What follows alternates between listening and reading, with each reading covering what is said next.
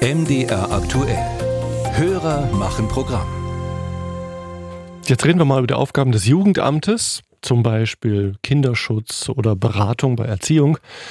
Dann übernimmt das ja in der Regel der allgemeine soziale Dienst. Und daher ist diese ASD, das ist die Kurzform, wohl die sichtbarste Abteilung im Jugendamt. Zu den Mitarbeitern und Mitarbeitenden im ASD in, in, äh, hat ein Hörer in Dresden eine Frage, der aber anonym bleiben möchte.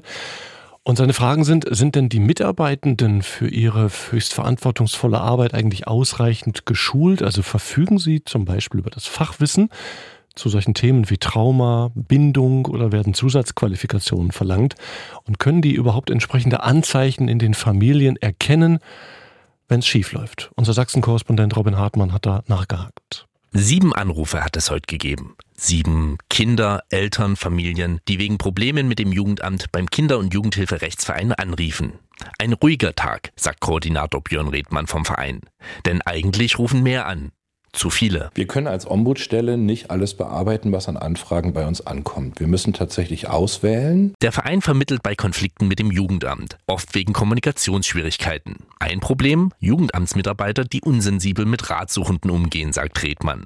So schildert er Fälle, wo das Jugendamt Familien besucht und Kolleginnen, die nicht dafür ausgebildet sind, auch sich anmaßen zu sagen, sie brauchen eine Therapie. Also wenn einer Mutter dann sowas entgegenschlägt, ohne dass man dafür tatsächlich eine sachliche Grundlage hat und auch eine Qualifikation, aus der man heraus heraus das einschätzen kann, dann ist das natürlich anmaßend. Das Problem sei, die Mitarbeiter im Jugendamt haben weitreichende Kompetenzen und man folgt nicht immer einer Linie. Während in dem einen Büro jemand sagt, das Kind muss herausgenommen werden, kann es sein, dass ihnen schon eine Bürotür weiter eine ganz andere Einschätzung entgegenfliegt. Die Leiterin des Allgemeinen Sozialen Dienstes, Regina Hanem, ordnet ein, Fälle von Kindeswohlgefährdung würden mit Kollegen besprochen werden, Entscheidungen im Team getroffen.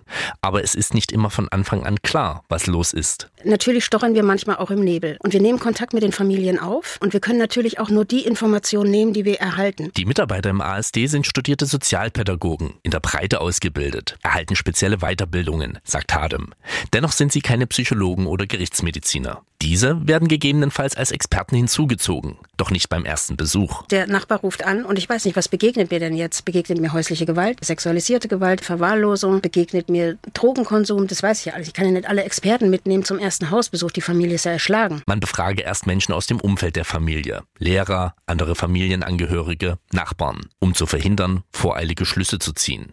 Auch wenn das nicht immer zum Erfolg führt, sagt Hadem. Manches, ganz ehrlich, ploppt auch sehr viel später erst auf. Also ich habe in diesen drei 30 Jahren, die ich in diesem Jugendamt arbeite, wirklich auch Familien betreut. Da hat sich erst im Nachhinein herausgestellt, was da wirklich alles los gewesen ist. Wichtig sei, Jugendschutz auf mehr Schultern zu verteilen, sagt Andreas Blume vom Kinderschutzbund Dresden.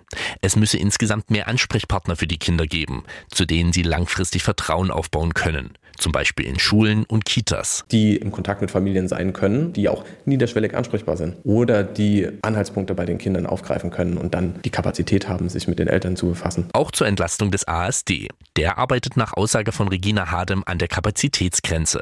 Zwar werde der Jugendschutz priorisiert, doch dadurch müssten andere Aufgaben wie Beratung teilweise an andere Sozialträger ausgelagert werden.